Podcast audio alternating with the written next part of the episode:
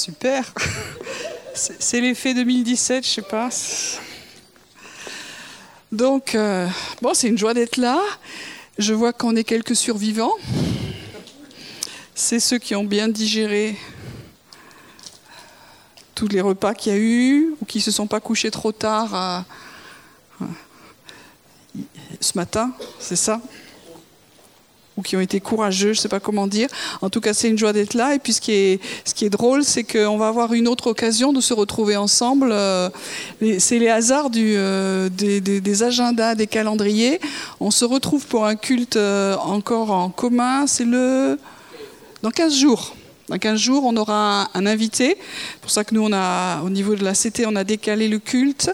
Et comme on a le, week-end des maisons de prière, le week-end national des maisons de prière qui dure jusque dimanche midi, on s'est dit ben, on refera le culte l'après-midi. Et donc on aura un invité qui s'appelle euh, Kirk Bennett, qui est un, homme de Dieu qu'on invite depuis maintenant pas mal d'années, qui euh, travaille à, aux États-Unis, à Kansas City, qui est un ministère international et qui visite beaucoup de, maisons de prière et qui a un, appel prophétique aussi, une vision large de ce que Dieu fait dans les nations. Donc on se réjouit de ce qu'il aura à nous dire. Voilà. Alors euh, pour euh, le temps maintenant, donc je me disais c'est 2017, en tout cas tous mes voeux. On a, on a un mois. Hein. Ce qui est bien, c'est dans nos calendriers que c'est nous, en tout cas, je ne sais pas comment ça se passe à Morija, mais nous à la CT, on, aime bien aussi s'aligner sur le calendrier juif. Donc on a deux bonnes années. On en a eu dans septembre euh, ou octobre, ça dépend des dates où on se souhaite euh, euh Shana Tova, ça veut dire bonne année. Donc c'est la, fête de, de Rosh Hashanah. Et puis il y a euh, deuxième bonne année 2017 donc on est à la fois en 5777 et en 2017. C'est la, c'est la saison des 7. Donc s'il y en a qui, euh, dès qu'il y a un 7, si ça, leur fait quelque chose, profitez. C'est, c'est l'année où euh, on peut s'exciter spirituellement. Il y a plein de 7. Voilà. Euh, c'est une année qui va être intéressante en tout cas pour la France et pour d'autres nations. C'est-à-dire que c'est une année qui est euh, au niveau des gouvernants, au niveau des, euh, de ceux qui sont en autorité, c'est une année d'ébranlement. Dieu nous a prévenus depuis pas mal de temps et c'est en train de, se passer. Euh, les élections qu'il y a eu aux États-Unis sont intéressantes. Euh, celles qui sont en train de se préparer en France sont intéressantes. Dans d'autres pays aussi, ça bouge. C'est-à-dire que ce qu'on croyait établi, ce qu'on croyait sûr et solide, n'est pas si sûr ni solide. Donc Dieu dit qu'il ébranle les choses. Et euh, ça commence par nos vies.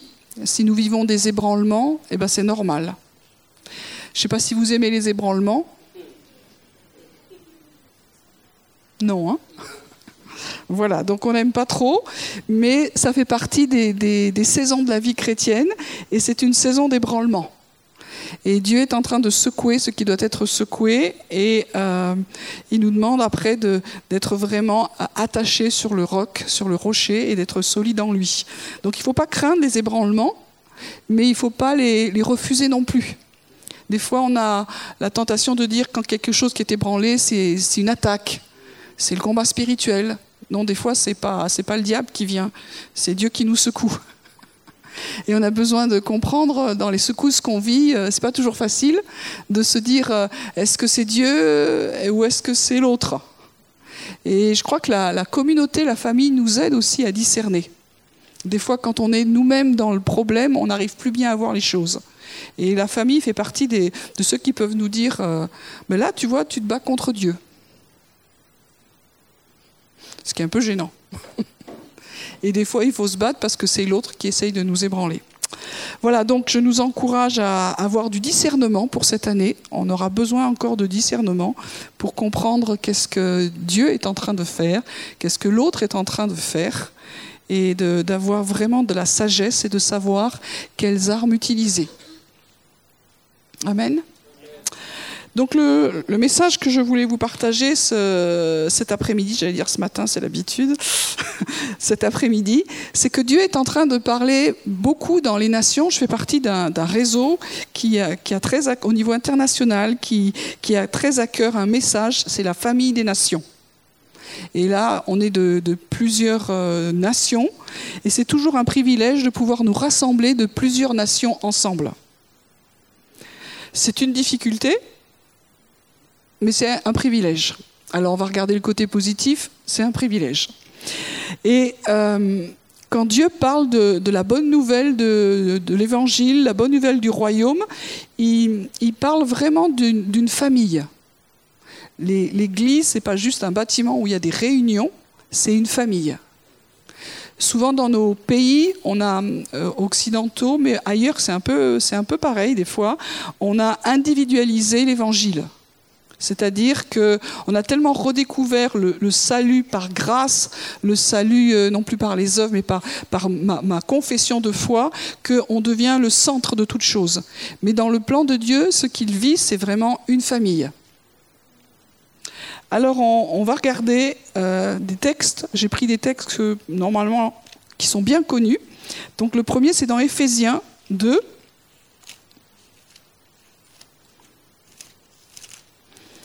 Donc vous savez que l'épître aux Éphésiens, c'était un peu l'épître théologique et doctrinale de Paul. Euh, elle était adressée aux Éphésiens, mais en fin de compte, c'était vraiment une des épîtres qui était euh, fondement pour toutes les communautés de l'époque.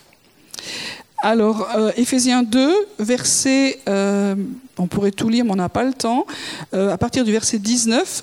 Ainsi donc, vous n'êtes plus des étrangers ni des gens de passage mais vous êtes concitoyens des saints, membres de la famille de Dieu. Vous avez été édifiés sur le fondement des apôtres et des prophètes, Jésus-Christ lui-même étant la pierre de l'angle. En lui, tout l'édifice bien coordonné s'élève pour être un temple saint dans le Seigneur. En lui, vous aussi, vous êtes édifiés ensemble pour être une habitation de Dieu en esprit. Amen. Merci pour l'autorité de ta parole, Seigneur, qui vient encore toucher nos, nos cœurs et nos entrailles cet après-midi. Amen. Donc euh, ce texte est en train de dire qui nous sommes. Et il dit, la première chose, c'est qu'on n'est plus des étrangers. Donc plusieurs parmi vous sont en France et sont des étrangers. Moi, je suis française, mais euh, par exemple, mon grand-père paternel n'était pas français. Donc, euh, si on remonte comme ça dans les familles, il y a des Français qui sont français un peu, quoi. Et c'est pas facile d'être un étranger. Quand je vais à, moi-même à l'étranger, que je parle pas la langue, euh, c'est toujours compliqué de se sentir à part. Et, Dieu euh, comprend cela et il va dire dans, dans sa parole, vous n'êtes plus des étrangers. À qui il parle quand il dit ça? Eh ben, Il est en train de parler aux non-juifs. Parce que tout ce passage de l'épître, on n'a pas le temps de le voir du tout cet après-midi, mais il est en train d'expliquer que toutes les alliances euh, jusqu'à Jésus-Christ étaient faites avec les Juifs et que les, gens des nations, ils s'appelaient des païens. C'est-à-dire c'était des idolâtres, ils avaient que des jolis noms d'oiseaux. On les appelait des chiens, on les appelait des idolâtres, c'était des étrangers et ils n'avaient pas le droit de rentrer dans la maison de Dieu, où il y avait juste un endroit pour eux, et si jamais ils s'approchaient de Dieu, ils étaient tués. C'était sympa. Donc ils étaient étrangers à la présence de Dieu, étrangers aux alliances, étrangers aux promesses, étrangers à tout. Donc ils, ils avaient bien compris qu'ils ne faisaient pas partie du peuple de l'alliance. C'était pas simple à vivre. Et puis tout à coup, Jésus vient, il est mort, il est ressuscité, la bonne nouvelle est, libérée en Israël. Donc il y a beaucoup de juifs qui deviennent croyants en Yeshua, donc qui deviennent messianiques, c'est-à-dire qui reconnaissent Jésus, Yeshua comme le Messie. Mais catastrophe, enfin une bonne catastrophe, il y a plein de, de gens de toutes les nations qui sont là, qui acceptent Jésus alors pas vraiment comme le Messie, parce que ça voulait rien dire pour eux, mais comme le Sauveur. Ils savent qu'ils étaient idolâtres, qu'ils croyaient en des faux dieux, et puis tout à coup maintenant ils savent que c'est par Jésus-Christ qu'ils peuvent aller vers Dieu, qu'ils sont sauvés de la mort, de leur ancienne façon de vivre qu'ils avaient hérité des pères, donc ils deviennent des croyants. Et donc il a fallu qu'il y ait une, équipe qui réfléchisse là-dessus et qui leur dise, bon ben maintenant, vous n'êtes plus des étrangers. Avant, vous étiez étrangers aux alliances, mais en Jésus-Christ, vous êtes accueillis dans la nouvelle alliance. Vous faites partie de notre famille. C'était une vraie réforme. On parle de réforme aujourd'hui, mais c'était une vraie réforme pour les Juifs. Parce que on avait appris aux Juifs tout petits, tu vas pas manger dans cette maison-là. C'est des païens, c'est des idolâtres, c'est des chiens, même pas tu leur parles. Tu n'as aucune, relation avec eux. Et la réforme est tellement grande que maintenant, les Juifs vont, dire aux croyants de toutes les nations, vous êtes de la famille, vous n'êtes plus des étrangers, on fait partie de la même nation. C'est le psaume 87 qui dit ça. C'est le psaume 87, il est dit, un tel est né en Éthiopie, en Égypte, c'est plusieurs pays, mais il est écrit, de Sion, tous y sont nés. Sion, c'est l'image, il y a une image terrestre de la Jérusalem, d'un lieu spécifique en Israël, mais Sion aussi, c'est une image spirituelle de la présence de Dieu. Il est écrit de Sion, tous y sont nés. Ça veut dire qu'on a un nouveau passeport. Plusieurs ont plusieurs passeports, mais on en a un autre qui est spirituel. On est tous nés au même endroit. C'est fou ça. Quelle que soit notre couleur, notre langue, euh, les endroits d'où nous venons, nous avons un même passeport et on n'est plus des étrangers. On n'est plus des gens de passage où on dit bon bah je viens, mais après il faut que je reparte parce que c'est pas ma maison parce que c'est pas ma famille, je suis juste venu visiter. Non, ça c'est fini. Tu n'es plus étranger, tu n'es plus de passage, tu fais vraiment partie de la famille. Et comme je disais, vous êtes aussi concitoyen des saints, c'est-à-dire que tu as une nouvelle nationalité. On a une nouvelle cité.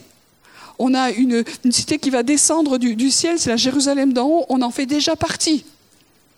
On a une maison, on a un lieu, on a une identité nationale, spirituelle nouvelle waouh, Dieu, il a fait les choses euh, bien. Et c'est tout ce que nous dit ce, passage. Et ça finit ce verset en disant, nous sommes membres de la famille de Dieu. Et ça, c'est quelque chose que nous avons besoin de comprendre, c'est que le salut n'est pas qu'individuel. Nous avons besoin de personnellement de faire un choix, mais c'est un choix pour rentrer dans une famille. Et tout ce qui dit l'inverse, ce n'est pas l'évangile, parce que Dieu est un Père. C'est pas une question de, doctrine, de théologie. Il y en a qui aiment pas ça, il y en a qui pensent certaines choses. On peut penser ce qu'on veut, mais Dieu est un père. Il a donné son Fils unique parce qu'il voulait que la famille s'agrandisse. Donc quand, on pense salut, on pense famille. Et nous sommes devenus membres de la famille de Dieu. C'est pas rien ça. Hein? Nous sommes membres de la famille de Dieu. C'est-à-dire que Dieu est notre papa. Notre père. Qu'on peut l'appeler papa, on peut l'appeler père. Moi, quand j'ai donné ma vie au Seigneur et que j'entendais mon responsable qui appelait Dieu papa, je disais, quand même, il n'a rien compris, quoi. Moi, j'avais deux, mois de conversion. Euh, lui, il n'a rien compris. On ne peut pas appeler Dieu papa. Moi, je venais de l'Église réformée de France, jamais j'avais entendu qu'on pouvait dire à Dieu papa. Père, euh, je ne sais pas trop non plus. Mais parce qu'on n'avait pas compris qu'on était une famille et que Dieu est vraiment un Père, un Père qui nous aime. Il n'a pas juste cherché des disciples, des ouvriers, des serviteurs et des servantes. il est venu appeler des fils et des filles. Il y a besoin d'éducation, il y a besoin de formation, mais il est venu appeler des fils et des filles. Et, Jésus, on le voit dans l'épître et aux Hébreux en particulier aussi, il n'a pas honte d'être appelé notre frère. Waouh on a, une famille classe. Hein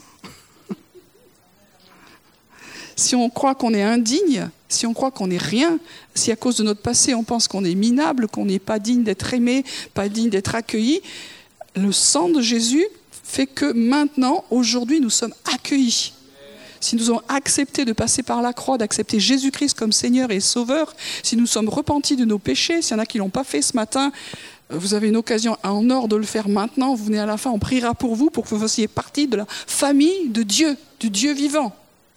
Mais quel que soit notre passé, euh, en passant à la croix au travers du sang de Jésus, eh bien, nous, maintenant, nous faisons partie de la famille. Notre passé, on, en est libéré. Des fois, il y a besoin de prier encore un petit peu pour deux, trois trucs, on va dire. Mais on, marche dans la délivrance, dans le salut, dans la guérison. Donc nous sommes membres de la famille de Dieu. Et le passage continue, il dit, vous avez été édifiés sur le fondement des apôtres et des prophètes, en Jésus-Christ lui-même étant la pierre de l'angle.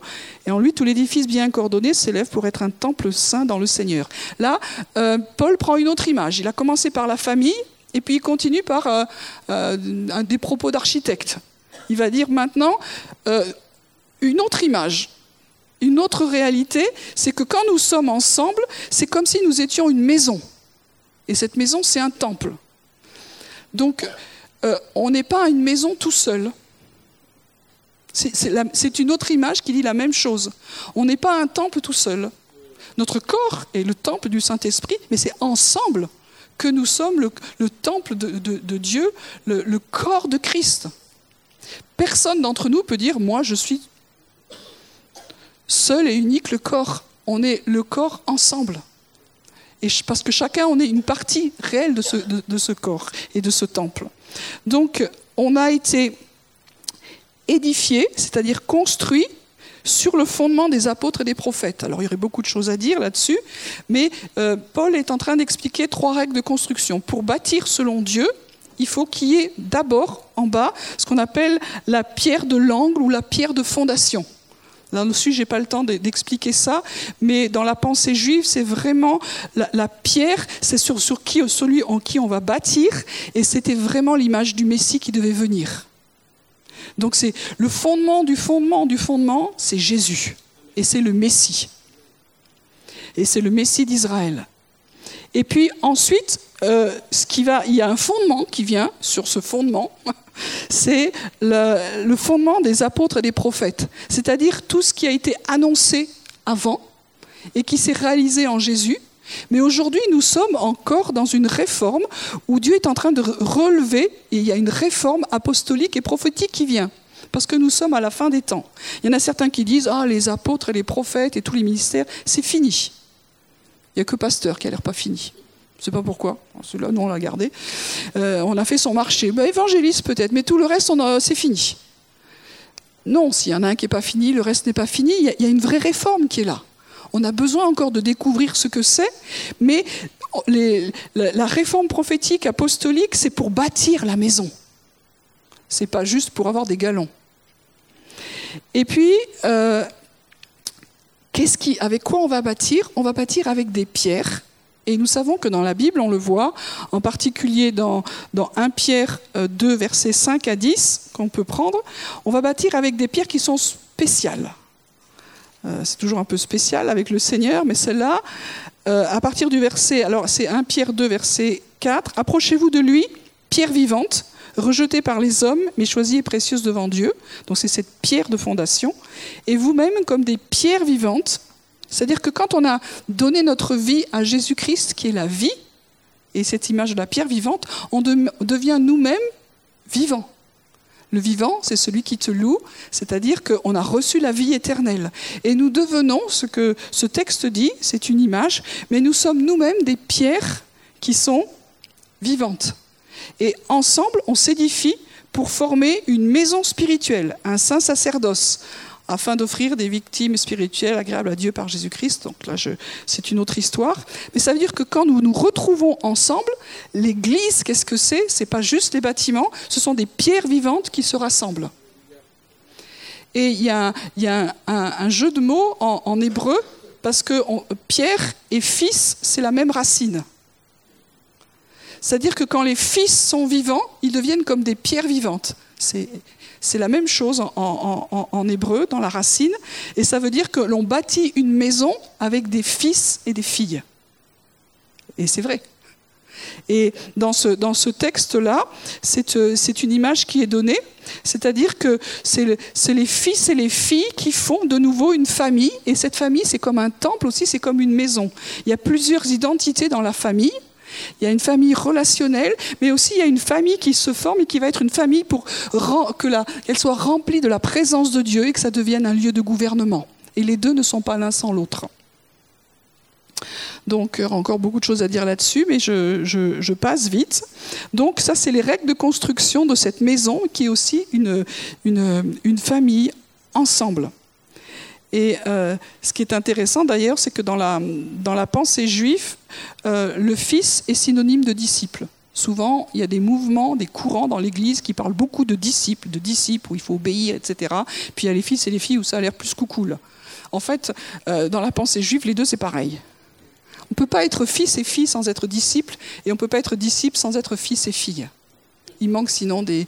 on ne peut pas choisir. Hein. Pour être euh, dans le courant disciple, taper 1, euh, dans le courant des fils et des filles, taper 2. non, c'est ensemble que les choses se, font. Donc voilà, ces pierres vivantes, ces fils et disciples forment ensemble la maison spirituelle du Dieu vivant. Donc si je reviens à l'épître de, Paul aux Éphésiens, ce bout de passage fini dit que euh, tout l'édifice bien coordonné s'élève pour être un temple, saint dans le Seigneur. Quand nous sommes ensemble, quand nous nous édifions, quand nous, quand nous comprenons que nous sommes de la même famille, que nous sommes des pierres vivantes, et que nous allons laisser le Seigneur nous placer comme il veut, sinon ça va être compliqué à bâtir. Parce que bâtir avec des pierres vivantes, déjà bâtir avec des pierres, il faut aussi connaître un peu, hein, mais bâtir avec des pierres vivantes, vous avez vu la difficulté. C'est pour ça que l'Église a tellement de problèmes aussi à, grandir. C'est que quand euh, le sage architecte dit bien cette pierre-là, ce serait bien que tu sois là, la pierre qui est vivante a des fois d'autres idées et elle pense qu'elle est bien mieux si elle était ailleurs. Et des fois, on met toute une vie à accepter que notre place, elle est là. Enfin, moi, je, pense. C'est mon expérience en tout cas. Donc, quand nous, nous acceptons d'être disciplinés, d'être chacun dans notre identité, euh, guéri, alors nous nous élevons ensemble pour être un temple saint dans le Seigneur. Et en lui, vous aussi, vous êtes édifiés ensemble, toujours s'il y a ce mot ensemble, pour être une habitation de Dieu en esprit. La, beauté de la famille de Dieu ou du temple de Dieu, vous comprenez, famille ou temple, maintenant, vous savez que c'est la même chose ça représente des, choses qui sont complémentaires. L'idée de famille, c'est beaucoup l'aspect relationnel, l'aspect euh, lien euh, d'amour, de, réciprocité. La maison, c'est plutôt un lieu de, mise à part, d'autorité, de gouvernement. Quand on parle du temple, hein, c'est majestueux, c'est l'endroit où Dieu se tient. Mais c'est la même chose. Il y a, dans la famille de Dieu, il y a une dimension de dignité, d'autorité et de relationnel, et d'amour et d'affection. Et tout ça, c'est ensemble. On ne peut pas choisir. Hein. c'est la même chose. Et quand on, comprend que ces choses sont rassemblées, alors vous êtes édifiés ensemble pour être une habitation de Dieu en esprit. Quel est le but de Dieu? Dieu cherche un endroit pour habiter. Dieu cherche un endroit pour habiter. Il y a un psaume qui dit comme ça, Dieu cherche un lieu de repos. Le repos, c'est le lieu où Dieu se pose, où Dieu est.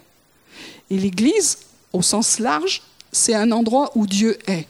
Une Église locale, à son petit niveau, avec toutes ses imperfections, quelle que soit sa forme, grande, petite, ça n'a pas d'importance. Quel est le but? C'est un endroit où Dieu veut habiter, se reposer au milieu de nous. Si moi je crois seul que je suis suffisante pour manifester ça, c'est un peu d'orgueil, on va dire. Hein. J'ai besoin des autres et les autres ont besoin de moi. Quand j'ai compris aussi que l'Église n'était pas complète sans la partie juive, je dis, mais nous sommes orgueilleux, nous les nations, de penser que nous sommes complets sans eux. Et quand les juifs croyant en Yeshua croient qu'ils sont complets sans nous, c'est pareil, on a tous la même maladie. Donc on a besoin les uns des autres. Quand, l'Église de France pense qu'elle est complète sans toutes les autres nations, aïe. Quand chaque pays pense qu'il est complet sans les autres, il n'a pas compris quelque chose. Ces derniers temps, j'ai eu le privilège d'aller à pas mal de, réunions où il y avait plein de nations. Et c'est pour moi toujours touchant de se dire que toutes les nations de la Terre, là, il y a une dimension plus vécue, plus réelle de ce que c'est que le corps de Christ, qu'est-ce que c'est que la famille de Dieu. Et quelque part, il y a une puissance qui est libérée c'est plus compliqué. c'est évident que si on se rassemble avec ceux qui nous ressemblent, c'est plus facile. Si moi je fais un, club église avec tous les gens qui pensent comme moi, qui ont les mêmes goûts que moi, qui, réfléchissent comme moi et qui ont les mêmes envies que moi, cool. Mais c'est comme si, si on prenait le, le passage, vous connaissez d'un Corinthien 12, le corps, c'est un corps qui, a des membres qui sont très différents. Et si le corps n'est que œil, si le corps n'est qu'un pied, c'est un mille pattes. si euh, le, corps n'est que main, vous comprenez? Et, souvent, nous, on a une vision de l'Église où c'est tout le monde pense pareil, tout le monde réfléchit pareil, tout le monde s'habille pareil. Euh, tout, vous voyez? Et, Dieu a, et le Dieu qui est créateur. Quand on regarde la création, vous voyez que on, a personne d'entre nous n'a la, même empreinte digitale. Ou alors là, euh, Dieu, il s'est fatigué les neurones, là. Pourquoi tu as fait ça?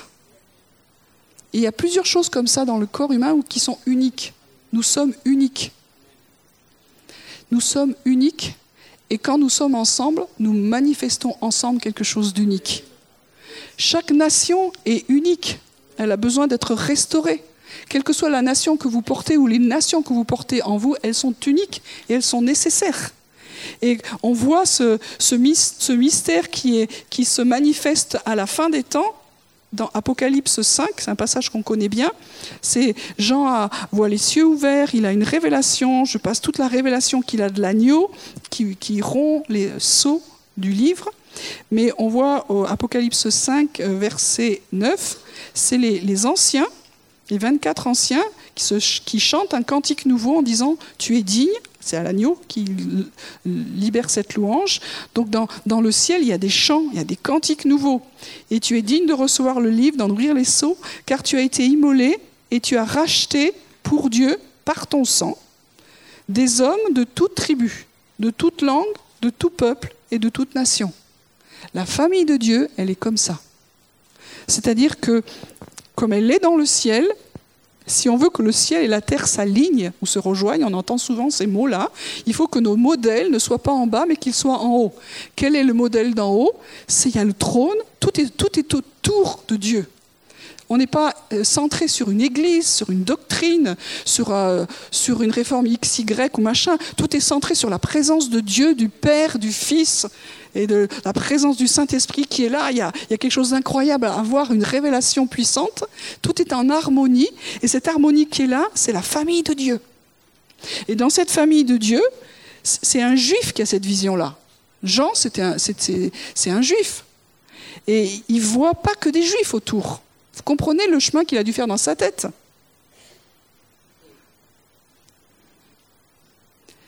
Il voit toute une, foule, une famille qui est là, des hommes de toute tribu, de toute langue, de tout peuple et de toute nation. Et ça, c'est le plan de Dieu encore pour aujourd'hui. Parce que ça veut dire qu'ils sont tous différents. Ça veut dire que euh, toutes les nations ont leur place toutes les langues ont leur place, toutes les tribus ont, et tous les peuples ont leur place dans la présence de Dieu. Et ce n'est pas à nous à faire le tri. Et puis, tu as fait d'eux un royaume, on peut traduire aussi euh, dans le grec euh, des rois et des sacrificateurs. Donc tu as fait d'eux un royaume et des rois, des sacrificateurs pour notre Dieu, et ils régneront sur la terre. Qu'est-ce que Dieu a fait de cette famille? Quelle est la dignité qu'il nous donne ensemble? Il a fait de nous des rois ou un royaume.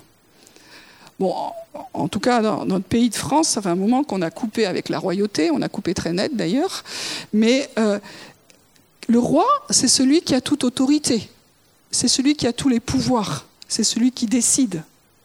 Et le roi des rois, c'est notre Seigneur et notre, notre, hmm, notre Père, mais il nous a de nouveau redonné l'autorité que nous avions laissé tomber, que nous avons laissée au diable. Aujourd'hui, l'autorité, il dit maintenant, en Jésus-Christ, vous pouvez la récupérer. Je fais de vous un peuple de rois. C'est-à-dire que les rois, c'est quelqu'un qui ont une autorité qui est légitime. On était roi parce qu'on était fils ou reine, filles. C'est-à-dire qu'on était d'une descendance légitime. Donc si on est un, peuple de rois, c'est qu'on est dans notre descendance en Christ légitime. Quelle que soit notre nation, quelle que soit notre langue, quelle que soit notre tribu, quel que soit notre peuple, quand on fait ses courses à Ikea, euh, n'allez pas au champ, ils ne sont pas bien placés au niveau d'Israël, euh, allez ailleurs, quand vous êtes là avec votre caddie, je suis descendant légitime, je suis, suis fils de, Dieu, je suis roi, reine, prince ou princesse, vous prenez les mots que vous voulez, c'est-à-dire que je ne suis pas n'importe qui. Je suis pour rien. J'ai juste accepté Jésus, il m'a pris dans sa famille. Et dans sa famille, il n'y a que des rois, des reines, des princes, des princesses. Donc on peut un peu relever la tête. Bon, si elle gonfle trop, on verra. Mais, mais c'est notre, notre identité. OK? Et en même temps, il a fait de nous des, sacrificateurs. Les sacrificateurs, euh, dans notre communauté, on y a beaucoup travaillé, mais je n'ai pas le temps d'en parler plus que ça. Qu'est-ce que c'était les sacrificateurs à l'époque du temps de, Jésus? C'était une petite famille dans la tribu de Lévi qui avait le droit de, de, faire le service le plus proche de la maison de Dieu et de rentrer dans la maison de Dieu pour servir la présence du Dieu vivant et représenter les hommes devant Dieu. C'est-à-dire que c'était, pas l'élite, mais c'était ceux qui avaient le droit. Ils étaient pour rien, ils étaient nés dans cette famille-là. Mais aujourd'hui, nous sommes devenus un peuple de sacrificateurs. Nous avons un droit légitime à rentrer dans la présence de Dieu et à faire le service dans la présence de Dieu.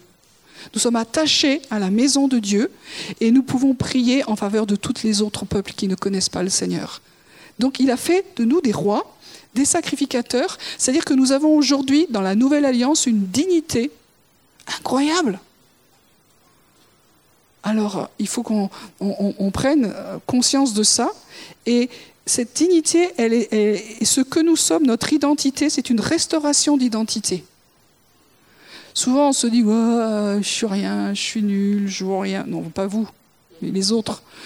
Euh, il faut arrêter de dire ça.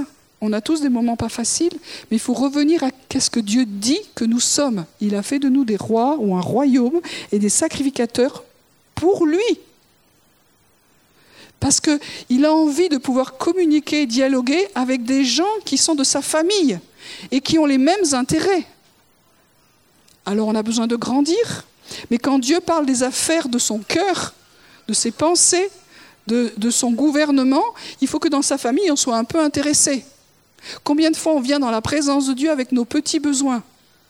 C'est pas qu'il faut pas c'est pas qu'on n'en a pas. On est, mais quels sont les intérêts de Dieu? Quels sont les, questionnements de Dieu? Qu'est-ce qu'il nous demande de porter? Est-ce que nous le savons? Si nous sommes de sa famille, alors Dieu a envie d'avoir des amis. Quand euh, euh, Dieu a voulu euh, cramer Sodome et Gomorre, il est allé avant voir Abraham. Cacherai-je à Abraham ce que je vais faire?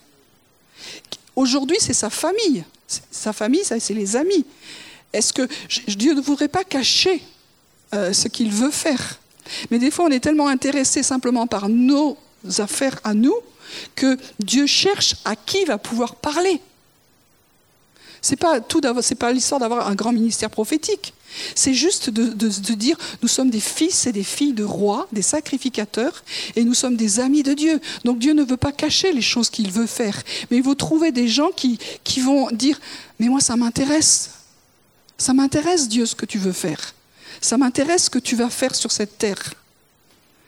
Et si Dieu a envie de le dire, c'est qu'il a envie qu'on soit des sacrificateurs. Parce que Abraham, quand Dieu lui a dit ça, il n'a pas dit ah, pas de chance pour eux. Heureusement, j'habite pas dans cette ville. Alléluia.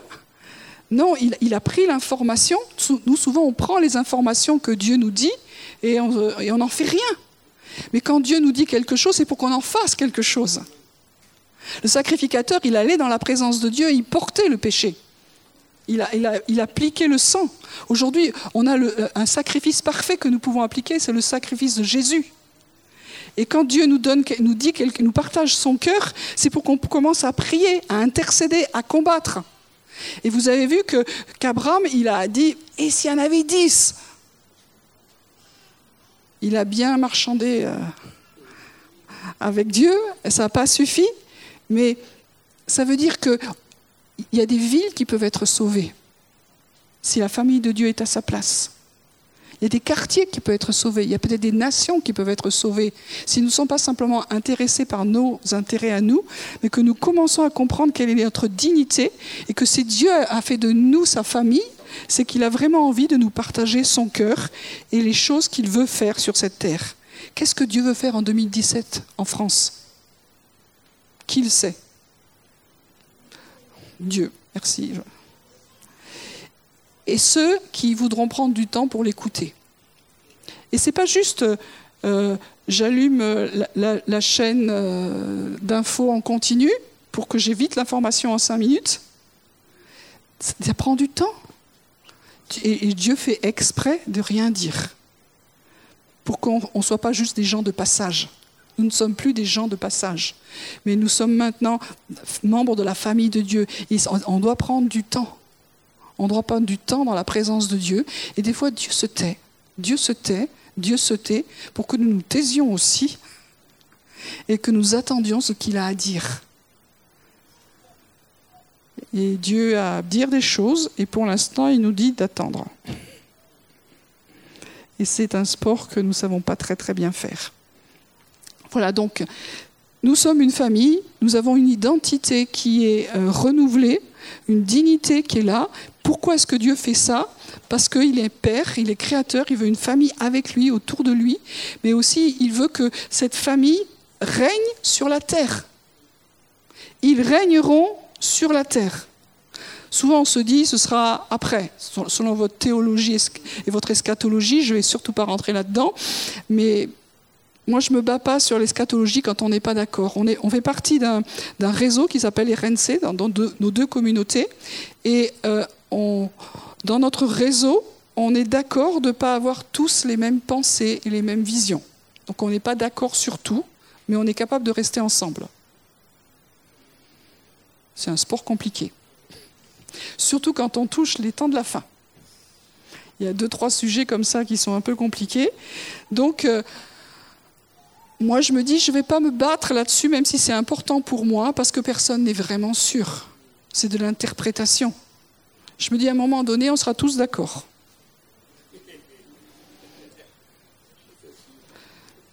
C'est ce que je dis avec les Juifs. on n'attend pas le même Messie, mais on attend un Messie. Moi, il revient, vous, il vient. Mais à un moment donné, on sera d'accord. Ils régneront sur terre, mais déjà, euh, dans, la, pensée théologique qu'on a, on est, on est dans cette idée de le royaume de Dieu qui est déjà là. Christ est déjà venu, donc le royaume est venu en lui. Qu'est-ce que c'est que le royaume de Dieu? C'est le règne de Dieu. À partir du moment où le Saint-Esprit a été donné, il y a une puissance qui est là, il y a une brèche qui a été faite, et aujourd'hui le royaume de Dieu est déjà là mais il n'est pas encore complètement là. Parce que s'il était, encore s'il était complètement là, le, diable serait déjà complètement enchaîné, il y aurait vraiment une manifestation beaucoup plus évidente. Mais au fur et à mesure que les temps euh, avancent, alors il y a une manifestation de plus en plus forte de ce royaume. On voit des signes évidents, on voit des choses de plus en plus fortes. Parce que les temps avancent et qu'il y a une compréhension de la réalité du royaume de Dieu qui est et qui vient. Donc déjà, le peuple de Dieu, la famille de Dieu, a commencé à régner, c'est-à-dire à manifester le règne de Dieu au milieu de nous. Et ça, on apprend. Donc, comme je le dis souvent, on a tous derrière notre dos un grand A, apprenti, et on apprend. Donc certains sont plus doués dans certains domaines que d'autres. Il y en a, ils sont très bons dans certaines œuvres, et d'autres plus dans d'autres, et on se juge. T'as vu moi comment je suis bon là-dedans Et moi comment je suis bon là-dedans Mais c'est plus large que ça. Et je veux juste finir avec cette idée-là, c'est que Dieu nous a préparés en tant que famille pour des œuvres qui sont préparées d'avance. Donc nous sommes une famille en mouvement. On n'est pas juste sur une étagère, je suis la famille de Dieu, je viens à l'église tous les dimanches matins, je chauffe ma chaise. Nous avons été la, la famille de Dieu pendant le culte à dimanche prochain. C'est pas ça. La famille de Dieu, elle est vivante, elle est en mouvement, elle est pour faire des choses.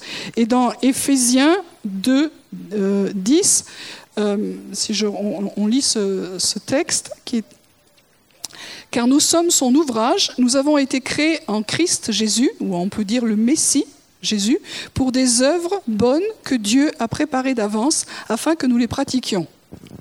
Souvent, dans nos milieux, les bonnes œuvres, euh, ça fait un peu gna gna, ça fait religieux, mais c'est quand même ça. Dieu a préparé des œuvres qui sont bonnes euh, ou belles. En hébreu ou en grec, le mot bon ou beau, c'est le même. Donc, nous sommes préparés, c'est-à-dire nous sommes sauvés pour des choses précises à faire. C'est-à-dire c'est une famille en mouvement. Quelle est l'œuvre à laquelle je suis préparé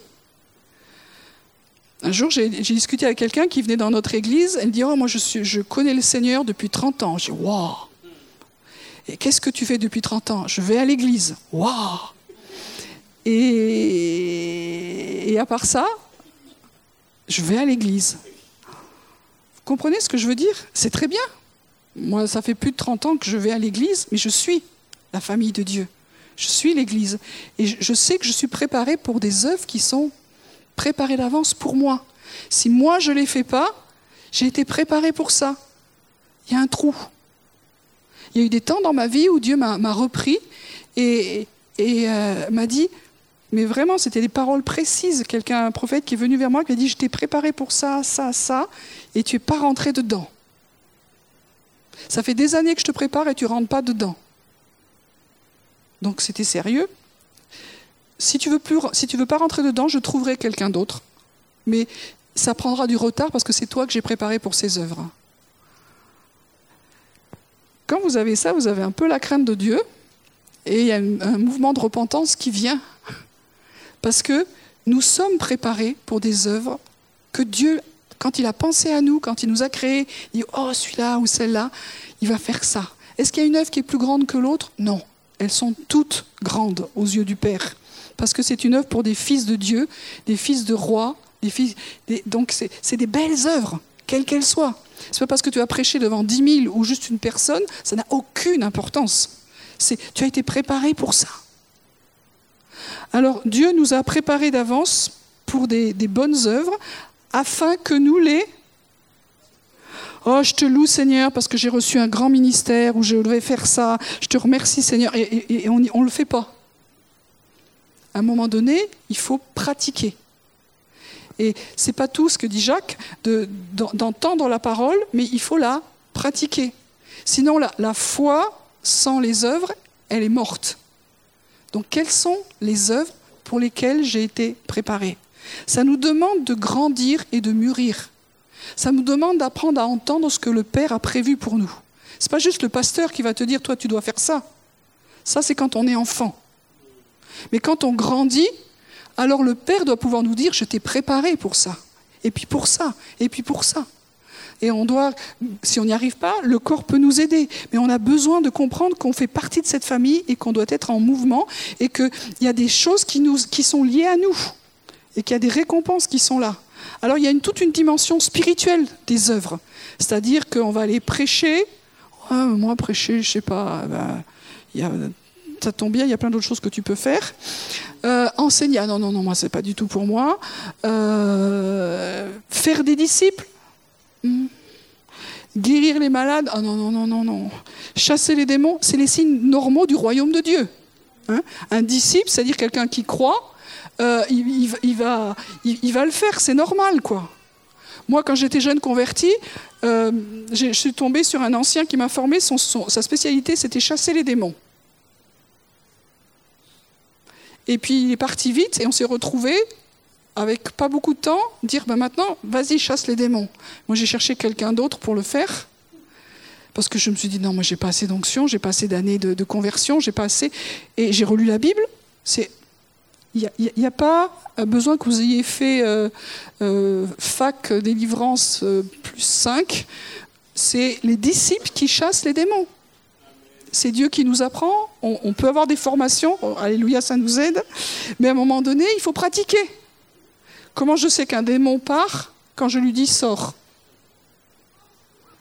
Tant que j'ai lu des bouquins, ça ne l'a pas fait il y en a qui font n'importe quoi, je suis d'accord, mais ce n'est pas parce que quelqu'un fait n'importe quoi que tout ça interdit aux autres de faire.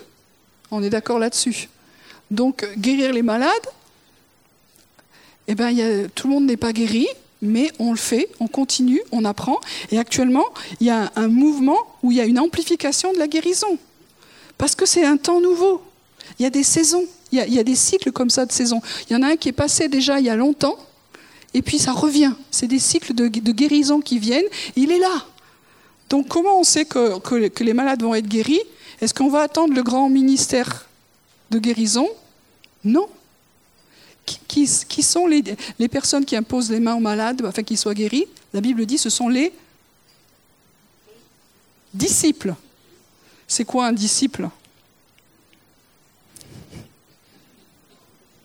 Est-ce qu'il y a des disciples ici? Qui n'est pas disciple? Levez la main.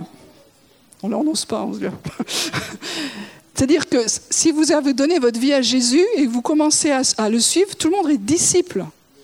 Ça veut dire qu'on est tous qualifiés pour imposer les mains aux malades afin qu'ils soient guéris.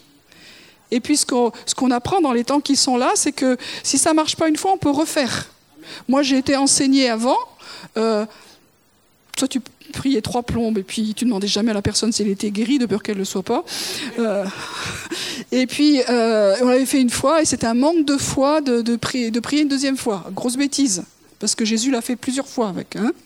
Donc, on le fait, on le fait, et on voit que Dieu est en train d'agir de façon incroyable dans l'Église et en dehors de l'Église. Nous jouons dans notre communauté, souvent les gens ne viennent pas nous dire qu'ils sont guéris tout de suite quand on fait des appels, mais après ils disent Ah, au fait, pendant cet appel, j'ai été guéri. Ben, ça nous aurait encouragé que tu le dises, euh, mais bon, c'est bien que tu le dises quand même un jour. voilà, donc on, peut faire, ça. Qu'est-ce qu'on on peut, on peut aller quoi faire d'autre encore? On peut euh, ressusciter les morts. Ça, c'est. Euh, voilà on peut être missionnaire dans les nations. Dieu nous a donné des dons. Il y a plein de dons qui sont à notre disposition. On peut prophétiser. Qui peut prophétiser? Paul dit, je désire que vous parliez tous en langue, et encore plus que vous prophétisiez. C'est-à-dire que toutes les personnes qui sont là parlent en langue, et encore plus prophétisent. Amen. On va pas faire d'exercice, je suis pas venue pour ça. Mais euh, entre, alors l'Église, c'est vachement bien parce qu'on est là pour s'entraîner les uns sur les autres. Et, et, comme je le dis dans nos cours de formation, il n'y a pas de risque à prophétiser les uns sur les autres parce que la prophétie, dans le sens d'un Corinthiens 14, elle est là pour édifier, exhorter, consoler. Donc si tu as une prophétie qui n'édifie pas, qui console pas, qui exhorte pas, tais-toi. Donc, si quelqu'un vient te voir en disant j'ai une parole pour toi, avant quand on avait ça, on se disait qu'est-ce qui va me tomber dessus de, désagréable? C'est pour édifier, exhorter, consoler. C'est-à-dire, c'est la prophétie est là pour libérer l'amour du père dans la famille. C'est juste ça. Donc, entraînez-vous. Ça devait devenir un style de vie. Une... Tiens, j'ai pas une parole pour bénir cette personne. J'ai envie de lui dire quelque chose qui va l'édifier, l'exhorter, la consoler. Est-ce que ça fait du mal? Est-ce que c'est compliqué? Des fois, simplement dire Je crois que le Père veut te dire encore ce matin qu'il t'aime. Ou ça fait du bien. Donc voilà, tout ça, c'est des choses qu'on peut faire. Mais en même temps, aussi, il y a des bonnes œuvres qui sont préparées d'avance, et on les voit dans Matthieu 25.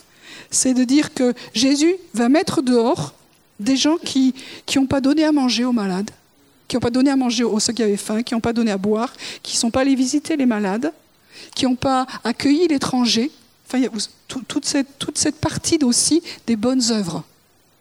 Et là encore, le Seigneur, et je vais finir là-dessus, le, Seigneur nous dit, n'oubliez pas la libéralité, n'oubliez pas la miséricorde, n'oubliez pas le, le bien à l'autre. La puissance du Saint-Esprit, la dunamis, n'est pas séparée des fruits de l'Esprit. Et dans la famille, il n'y a pas le club des puissants ceux qui vont faire ça, et puis ceux qui, donnent à manger aux autres. Euh, et c'est la guerre entre les deux. Dans la famille de Dieu, c'est pas la guerre. Ça veut dire qu'il faut qu'il y ait des fruits, il faut qu'il y ait les dons, il faut qu'il y ait les ministères. Et c'est bien aussi si chacun d'entre nous, on peut avoir toutes ces dimensions-là. Évidemment, selon nos appels, il y en a qui seront plus impliqués envers les pauvres, envers les étrangers, qui manifesteront plus les fruits de l'esprit. Mais ils ont besoin d'avoir aussi cette puissance de Dieu. Et puis ceux qui sont dans la puissance, ils ont besoin aussi de, de manifester l'accueil. Est-ce que nos maisons sont ouvertes? Pour accueillir les, pauvres. Les pauvres, c'est très large au sens euh, biblique. Les pauvres, c'est ceux qui n'ont peut-être pas de ressources, mais ceux qui sont pauvres dans les relations, ceux qui n'ont plus personne, ceux qui, euh, qui sont des étrangers. Ceux, euh, on parle aujourd'hui de, ceux qui arrivent et qui, qui, qui sont complètement esselés. Quelle est, quelle est notre part là-dedans? Quelle est notre part? Donc la famille de Dieu, elle est en mouvement pour manifester le règne, l'autorité de Dieu, et ça se manifeste dans la puissance, mais ça se manifeste aussi dans l'amour. Et c'est pas l'un ou l'autre. Et puis ça peut se manifester dans tous les domaines de la société. Souvent nous pensons les bonnes œuvres dans l'Église. Donc quand tu, as dit que tu étais dans l'équipe de louanges, euh, au niveau des enfants, euh, c'est vite plié, il n'y a pas grand-chose à faire. Mais dehors, c'est le royaume aussi. Il y en a qui ont des appels comme des Daniel et des Joseph dans la politique. Ils sont où? S'ils sont préparés pour ça, pourquoi est-ce qu'on va leur proposer de garder les enfants? Parce qu'il n'y a que ça à faire dans l'Église. Mais dehors, s'il y en a qui, sont des, artistes, on ne sait pas quoi en faire dans l'Église. C'est pas en faisant un petit chant le dimanche matin que, que ça va faire un truc. Il y a plus que ça. Et puis je peux prendre toutes les sphères de la société. Ça fait partie aussi des rois, des reines, des sacrificateurs qui vont manifester le royaume de Dieu.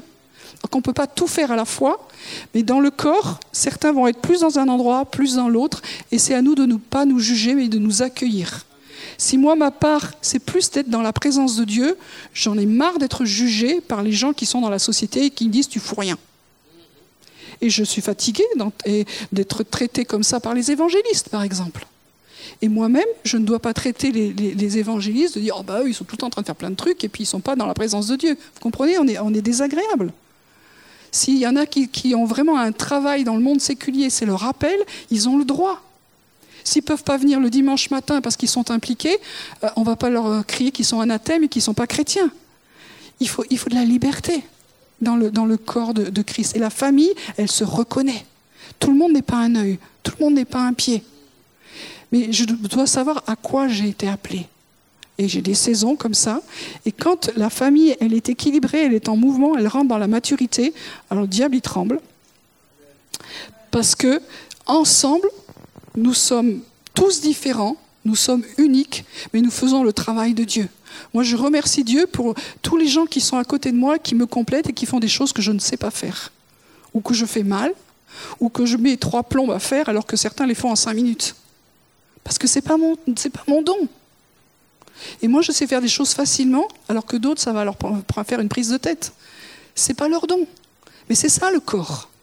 Et c'est magnifique quand on est complémentaire et quand on n'a pas peur les uns des autres. Donc Dieu est en train de, de lever et d'appeler la famille, et le ciment qui fait ça, c'est l'amour. Si on s'aime, on n'a pas peur. Si on s'aime pas les uns les autres, alors on, a peur que quelqu'un nous pique la place, qu'on, je ne sais pas ce qui se passe. Et, Dieu est en train de, retravailler là-dedans. Et euh, je veux juste prier là-dessus, de dire Seigneur que, tu viennes encore réveiller ta famille, que tu viennes la travailler dans son identité de fils et de fille, de pierre vivante, parce que tu as envie d'habiter au milieu de, de ton peuple, au milieu de tes enfants. Le centre de tout, c'est jamais ma vie. C'est pas mes problèmes, c'est pas mes besoins, c'est pas mon église. C'est toi, Seigneur, le centre. Et nous nous rassemblons autour de toi. Nous sommes une famille autour de toi. Nous t'honorons. Nous voulons que le plus important quand nous sommes rassemblés ensemble, c'est ta présence. Que ce soit toi qui parles, que ce soit toi qui attire les autres, Seigneur, qui ne te connaissent pas encore. Merci pour cette famille aussi qui est vivante. Alors elle est en mouvement.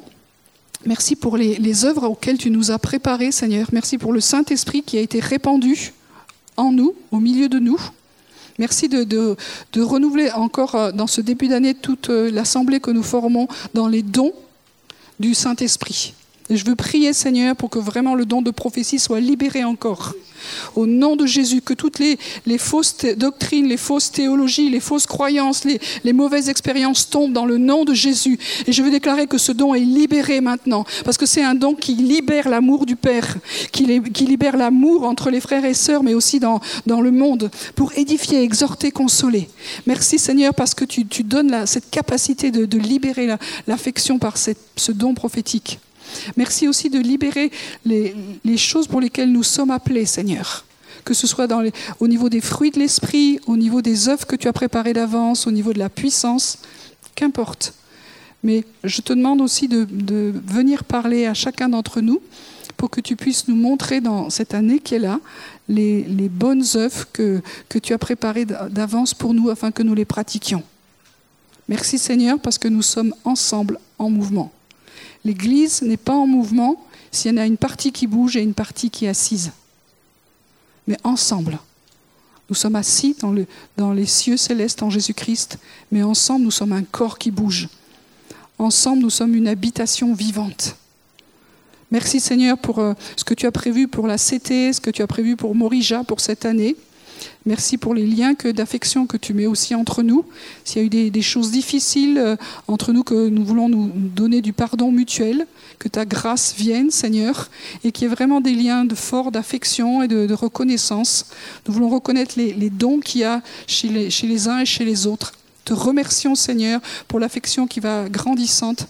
Et je veux vraiment bénir, Seigneur, toute l'équipe de leadership de Morija, tous ceux que tu as appelés, placés, qui vont aussi venir faire grandir. Je te demande vraiment qu'il y ait vraiment une, une croissance cette année dans la maturité, dans les choses que toi tu as préparées d'avance, Seigneur. Que ce que toi tu as dit cette année, cela se fasse. Merci, Papa. Merci, Papa, pour ta bonté qui est en mouvement en nous, au milieu de nous, à travers nous. Amen.